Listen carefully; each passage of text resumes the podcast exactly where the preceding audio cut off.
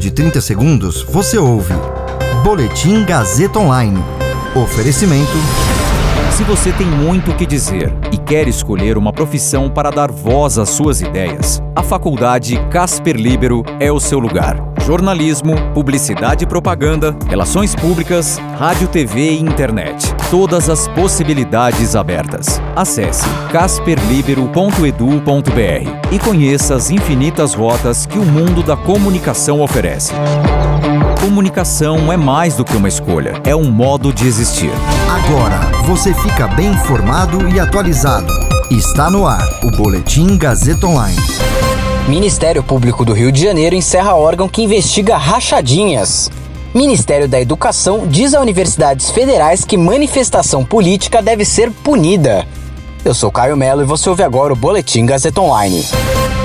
O Ministério Público do Rio de Janeiro determinou o fim do Grupo de Atuação Especializada em Combate à Corrupção. Esse núcleo investigou, entre outros casos, a suspeita de rachadinhas de Flávio Bolsonaro na Assembleia Legislativa do Rio. A decisão, publicada no Diário Oficial do MPRJ, também determina que os trabalhos do grupo vão para um departamento a ser criado dentro do Grupo de Atuação Especializada em Combate ao Crime Organizado, o GAECO. Caberá ao coordenador do GAECO, por exemplo, autorizar a abertura de procedimentos. Um coordenador geral de atuação coletiva especializada, ainda não nomeado, também será consultado antes de uma tomada de decisão.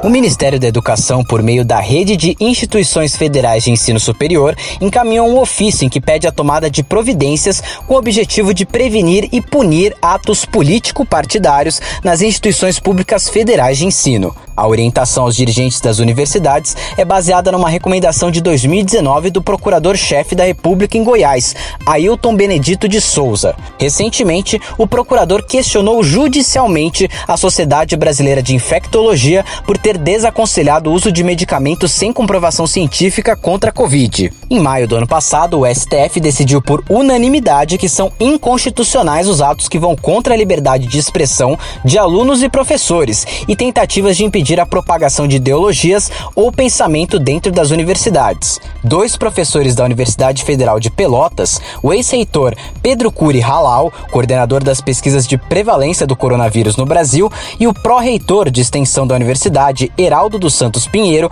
assinaram um termo de ajuste de conduta em que se comprometem a não realizarem manifestações em relação ao presidente da República Jair Bolsonaro por dois anos. Eles foram denunciados à Controladoria Geral da União pelo deputado deputado Bibo Nunes, do PSL, após uma transmissão ao vivo pelas redes sociais da universidade em 7 de janeiro. Após análise, o órgão propôs a assinatura do termo aos docentes, arquivando os processos. Esse boletim contou com suporte técnico de Agnoel Santiago, supervisão técnica de Roberto Vilela, coordenação Renato Tavares, direção da Faculdade Casper Liber e Gazeta Online, Wellington Andrade.